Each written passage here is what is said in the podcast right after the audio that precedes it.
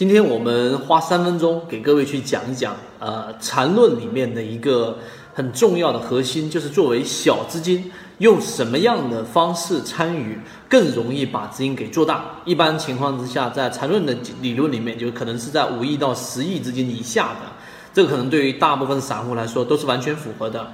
那好，我们来先从这一个数学的角度来做一个简单的分析。首先，这一个趋势里面分为六种形态。第一种啊，就是我们所说的啊上涨下跌，这是第一种类型。第二种是上涨盘整下跌，对不对？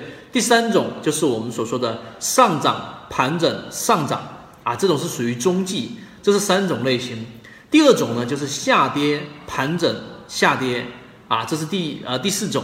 第五种是下跌反弹啊，下跌上涨。第六种就是下跌盘整啊，这一个上涨。六种六种类型，大家先在脑子里面过一遍。也就是说，实际上这六种不同类型，如果你在上涨过程当中去买股票，还是下跌过程当中去买股票呢？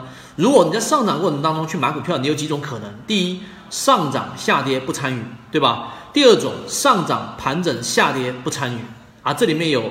呃，两种类型是不能参与的。而如果在下跌过程当中去买股票呢，我只有一种情况是不能参与的，就是下跌这一个盘整下跌，只有这一种。不然的话，另外两种可能就是下跌反弹、下跌上涨和下跌盘整上涨。对不对？所以呢，为了让你的成功率更高，你要再建立一种交易模型，是从下跌过程当中、下跌过程当中去买股票。因为下跌过程当中，小资金最好的参与方法就是买下跌直接上涨的这一种 V 型反转的个股类型。所以这个交易模型，你做这种底层设计的时候呢，你就会发现，实际上你去买个股当中，只要下跌出现我们所说的这种背离之后，买入进去，一旦它出现盘整。它就有两种可能性，一种是下跌盘整下跌，对不对？另外一种是下跌盘整上涨。那么你都不参与，你只参与一种类型，就是下跌反弹下跌上涨。所以这个就是为什么在缠论当中说，小级别你应该是选择选择这种下跌过程当中找到背离之后的第一买点，它只要是出现盘整就出来。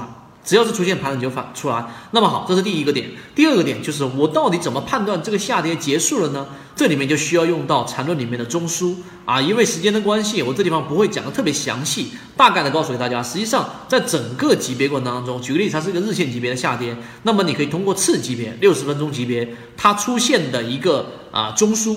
然后在第二次又出现一个中枢，这个第一个中枢跟第二个中枢比起来呢，它的整个下跌的整个力量、力度、动能是更大的。到第二次下跌的盘整，它的力度会比较偏弱。然后通过均线系统和我们说的这个 MACD 系统来判断第二次的下跌中枢是出现了一个背离的。然后这个位置在第一买点，你就选择参与进去。参与进去呢，就一定是只做一种，就是直接反。下跌上涨的这种类型，如果出现盘整的形态，就中枢出现扩张，这个位置选择出来，不管是什么形态选择出来。所以这个背离呢，以及中枢扩张怎么判断？希望今天我们的三分钟对于哪一种形态参与进去，小资金级别做大，对你来说有所帮助。好，各位再见。